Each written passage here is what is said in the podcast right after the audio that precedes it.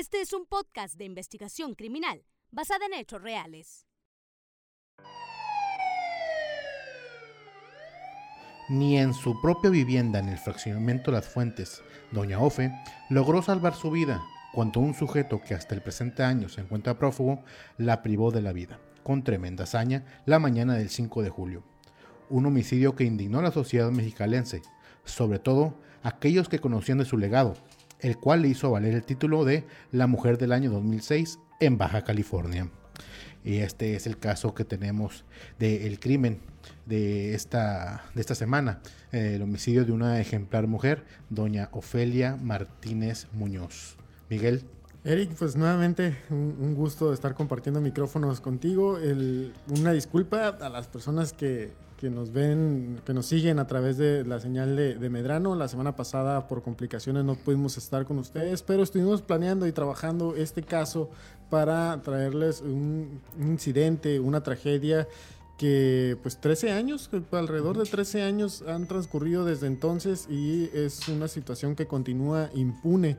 Lamentablemente las autoridades de, en aquella época dejaron mucho... Eh, entreabierto sobre este caso que lo han dejado en completa impunidad. Y no solamente eh, el caso que les vamos a hablar eh, eh, el día de ahora, sino han sido pues, varios casos que y que les hemos narrado en la anterioridad que las autoridades pues por errores técnicos, a lo mejor errores en las investigaciones que, que, no se ven a lo mejor actualmente, es que se han cometido pues estas, estas este tipo, al momento de, perdón, de, de, completar las carpetas de investigación, pues se quedan personas en libertad o no logran dar con las personas idiones y quedan personas, crímenes impunes. Y pareciera como, digo, no lo hacemos a propósito, ah, de hecho, estamos, nosotros elegimos los casos, nos ponemos a investigar más detalles sobre ello, hacemos entrevistas y todavía revisamos documentos y es conforme nos vamos dando cuenta pues de que muchos coinciden en una sola administración de la extinta Procuraduría General del Estado. Así es, este, en este caso pues estaba a la cabeza el, el fiscal eh, Rommel, si no me Rommel, eh, quien le tocó también llevar el caso de Doña Ofe y junto a sus eh, a los empleados a los empleados que se tenían en aquellos entonces en las diferentes eh, unidades investigadoras. Eh, como mencionas, Miguel, pues no lo hacemos con esas años, no lo hacemos con esa, esa intención, pues son casos que nos van comentando mucha gente la gente o que vamos investigando y que los encontramos y, caen en esa época entre, entre esos años cuando estaba eh, esta persona a frente de la fiscal, de la Procuraduría. Y, y, ahorita en unos momentos se van a dar cuenta por qué les comentamos esto. Pero aquellas personas que son de Mexicali principalmente, eh, sobre todo de, cierta generación, van a reconocer muy bien el nombre de Doña Ofe, una mujer que fue eh, muy representativa en su rama, lo que es la, la enfermería aquí en la capital del estado y cuyo trabajo trascendió no solamente al municipio de Mexicali, sino que llegó a Baja California e incluso a reconocimientos internacionales, ya que ella se desempeñó o logró un papel en la historia muy marcado en el desarrollo de su labor de manera profesional. Así es, a 83 años de edad, eh, pues es lo que llegó a tener antes de que fuera pues asesinada en su vivienda.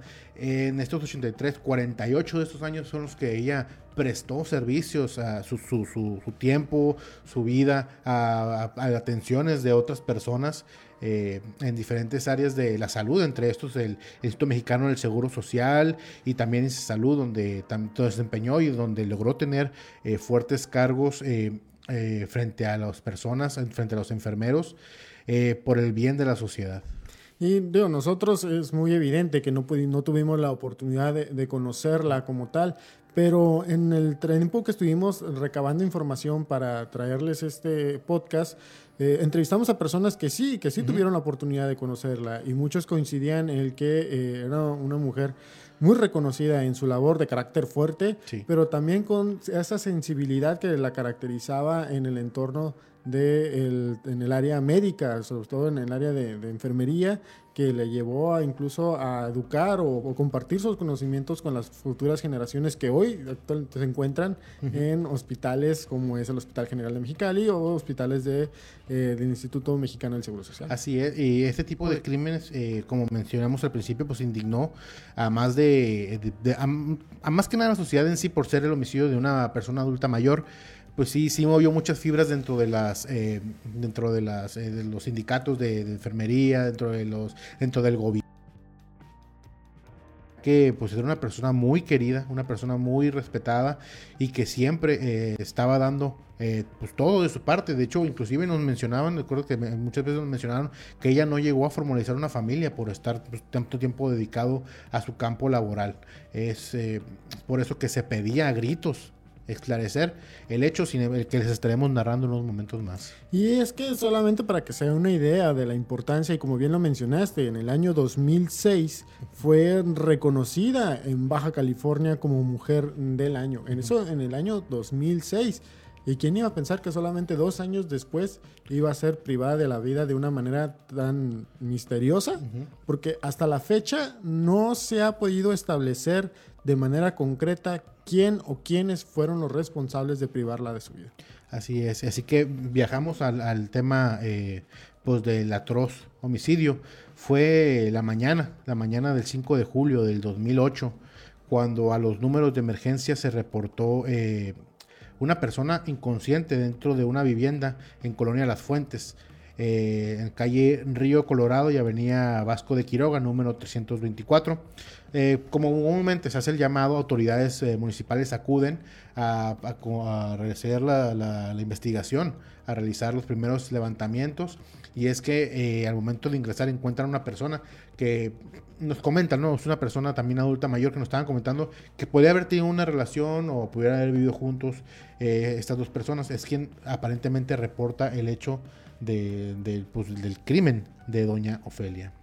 Y es que cuando se da la primera intervención de los agentes municipales, de, primera instancia no se sabía de manera concreta de quién se trataba la vivienda. Ellos, eh, en aquel entonces estamos hablando antes del procedimiento del nuevo sistema, antes yo creo de, de, esta, de este rigor en la elaboración del, de los IPH, en donde pues ingresan a la vivienda y encuentran un escenario en completo desorden. Uh -huh. Mencionaron que era eh, muy, muy, era muy evidente la desatención que había en este domicilio, eh, hasta que incluso encontraron el cuerpo de, de, la adulta mayor tendido en el suelo.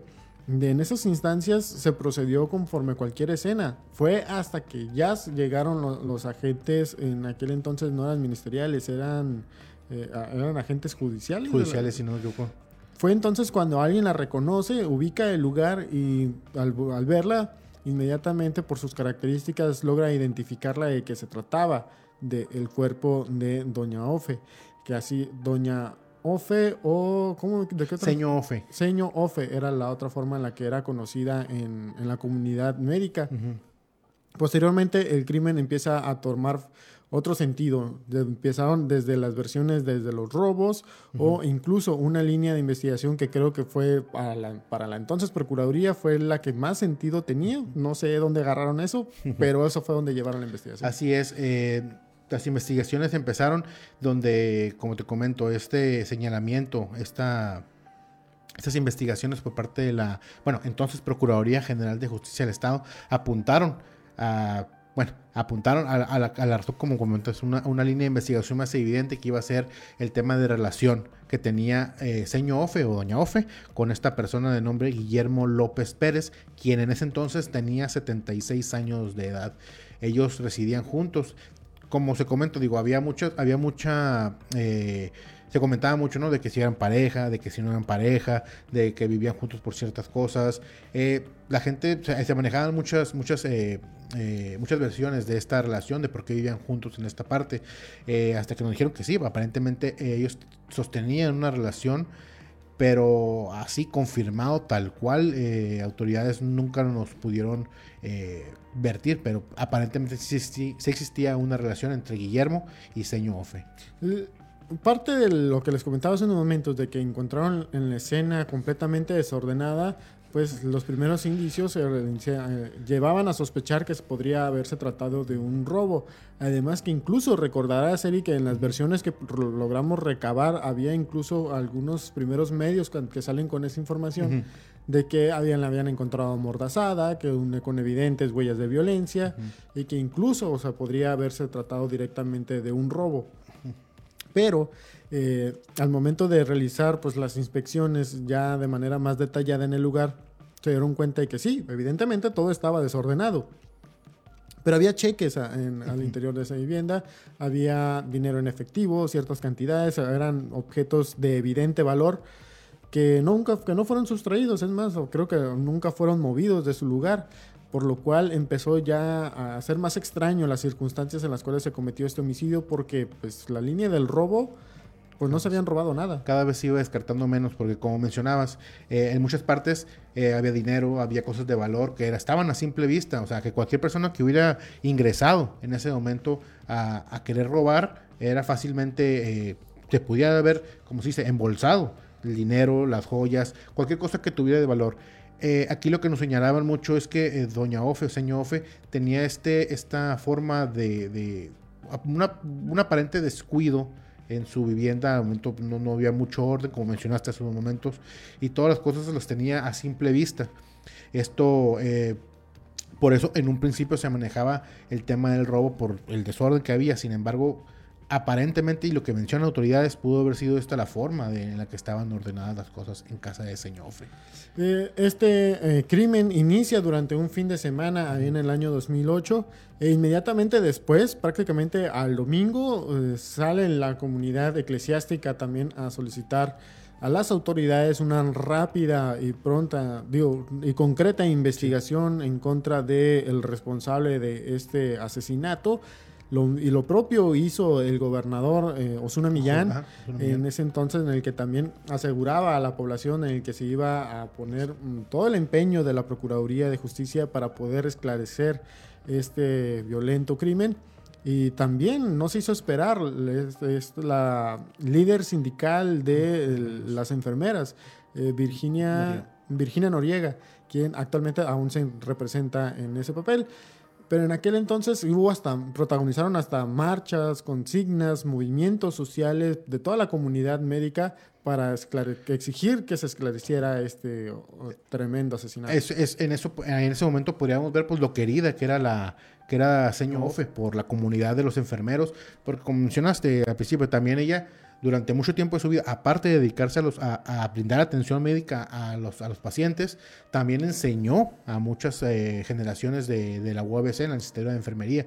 Creo que si no me equivoco, desde 1970 hasta, pues desgraciadamente, años antes de fallecer. Es por eso que ellos exigían con, suma eh, euforia que el crimen fuera eh, solucionado por las autoridades, saber quién era y por qué habían privado de la vida a, esta persona tan querida en la comunidad y que marcó, yo creo que no nomás a, las personas que en ese entonces, sino que marcó la vida de muchas eh, enfermeras y también de personas que la conocieron a nivel internacional. Y es que los días pasaban, incluso semanas transcurrieron y lo único que podían decir las autoridades es que estaban investigando, que estaban recabando indicios, que estaban que estaban reuniendo todas aquellas características que podrían llevar a, esclarecer el homicidio.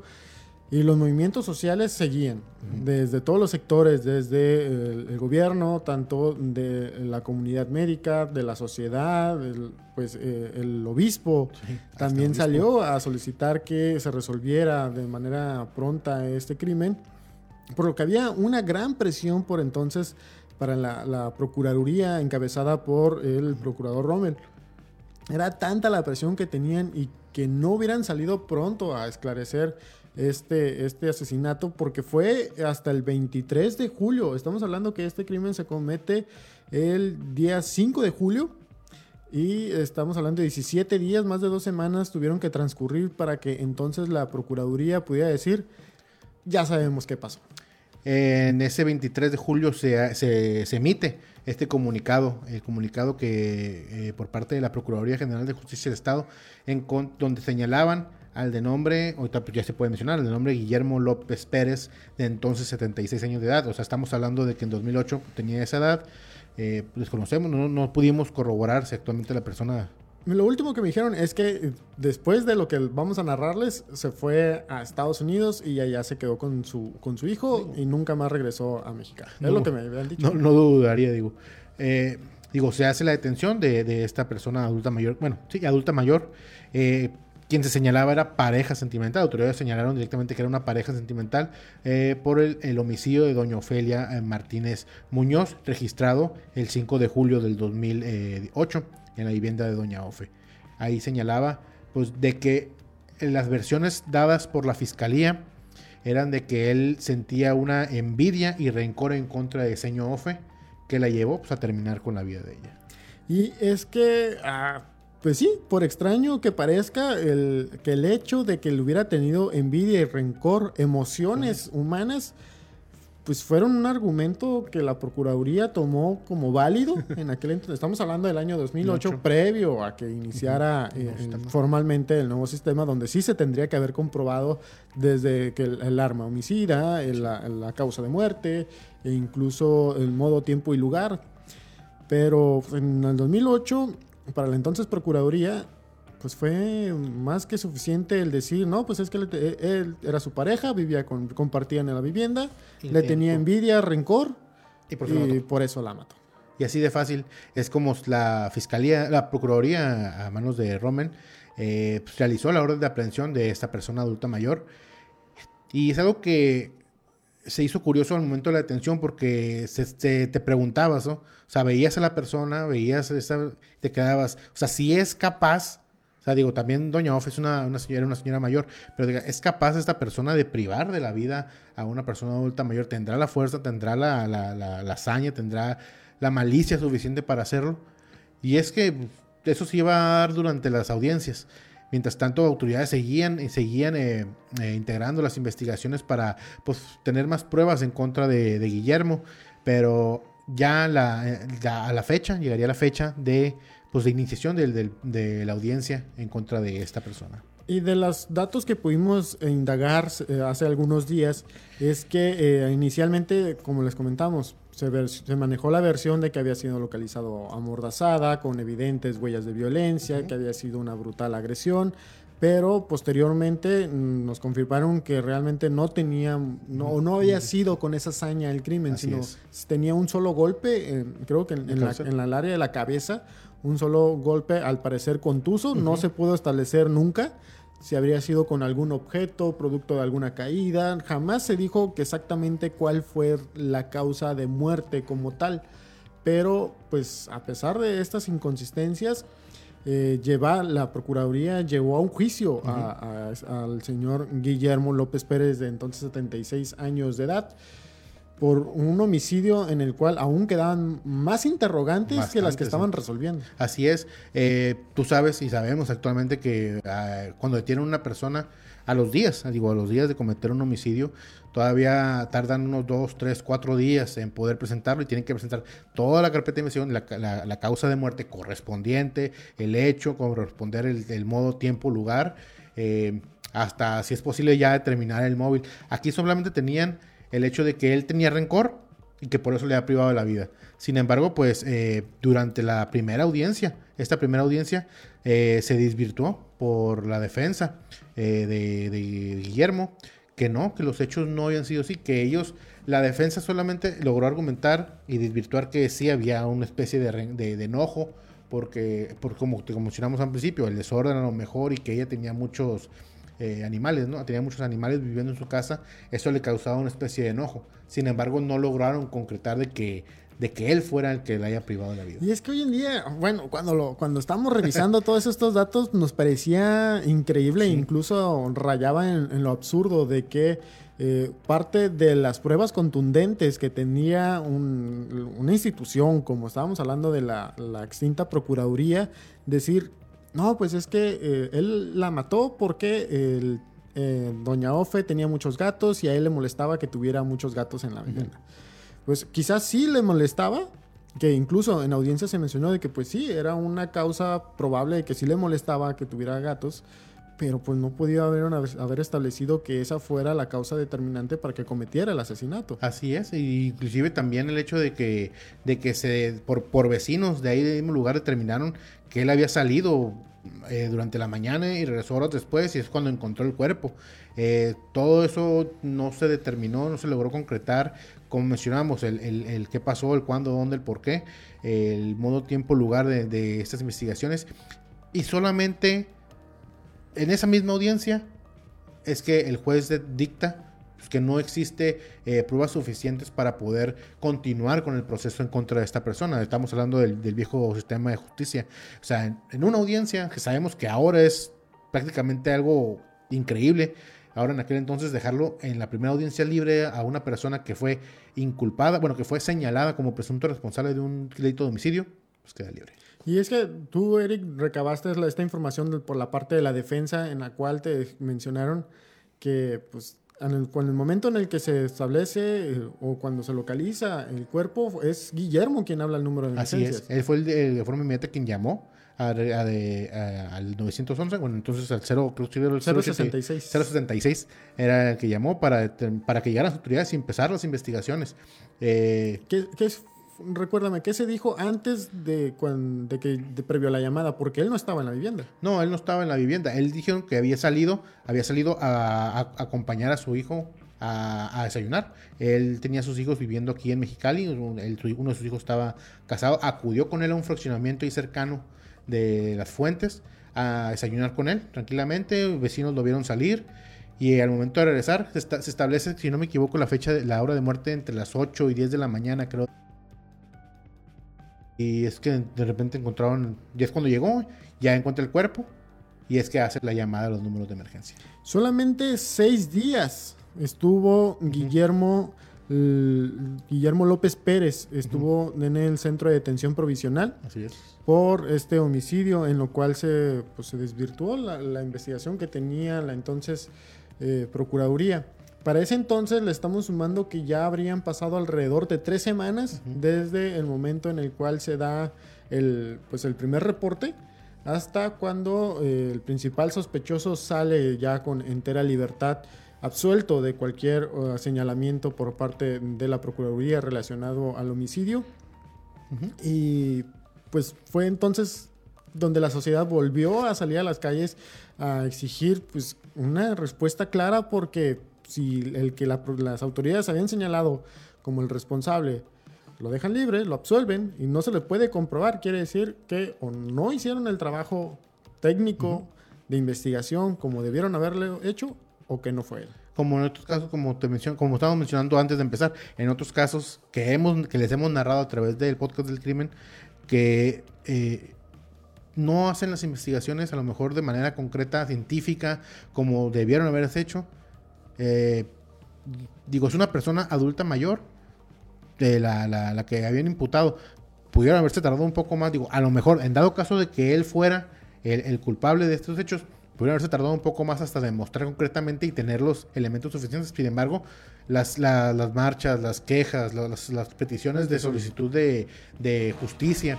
eran tantas que yo creo que la Fiscalía, la Procuraduría lo primero que hizo es, ¿sabes qué? Ya tenemos a alguien, como lo hemos visto en otros casos anteriores, o sea, ya tenemos a alguien solamente para mostrarlos y calmar un poco la euforia, pero cuando se dieron cuenta de que ya esta persona no era y sale en libertad, obviamente las personas buscan las cabezas de las personas que estaban a cargo. Entonces el, procurador, pues Rommel Moreno Manjarres. Porque incluso se pidió también la renuncia de la que fuera su procuradora, que a inicios de la actual administración municipal fue directora de policía, Marilena, Andrade. Otro caso en el que también piden la renuncia de, de Marilena Andrade le decimos, no, son casos que nosotros vamos investigando y van surgiendo estos datos.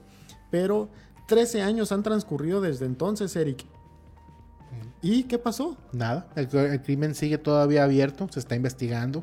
Eh, no, se, no se ha mostrado, no se ha dicho si hay más pruebas que puedan aportarse. Sin embargo, pues tú tuviste conocimiento de cuáles, que, dijiste, ¿no? Esta persona actualmente, la situación donde se encuentra actualmente.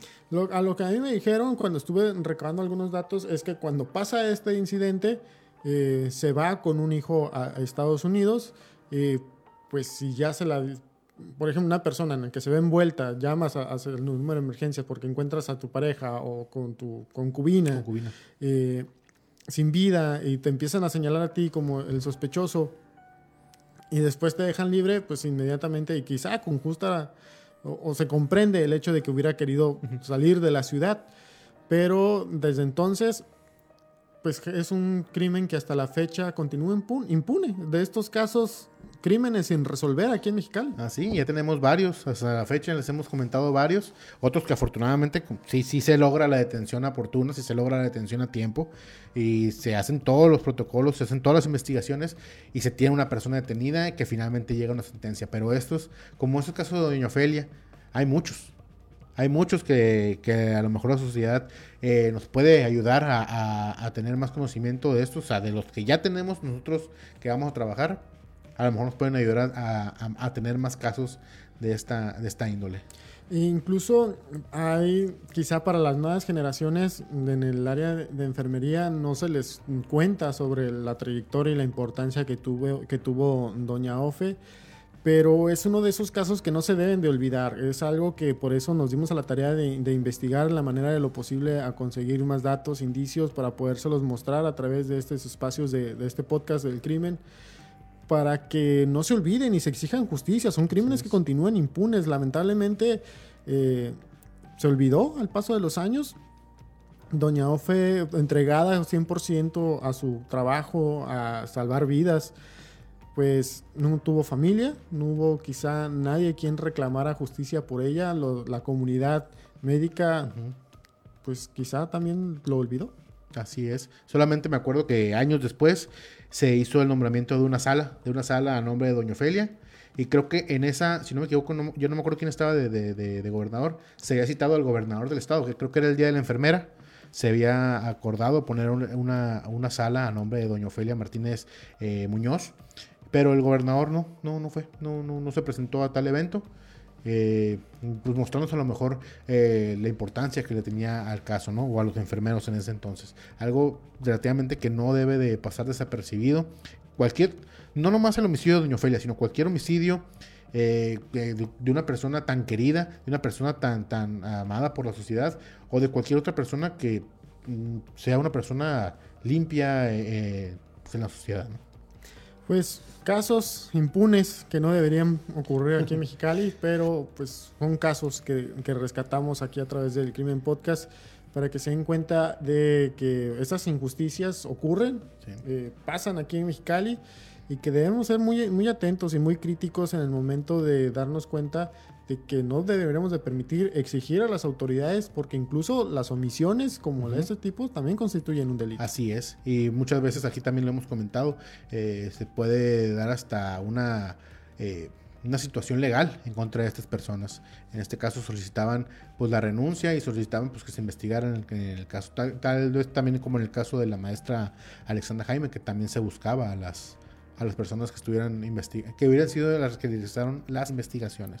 Pues ese es el caso, el caso del Crimen Podcast de esta semana. Recuerden que nos pueden dejar todos sus comentarios a través de las redes sociales del Crimen Podcast, ya sea en Facebook o también en Instagram.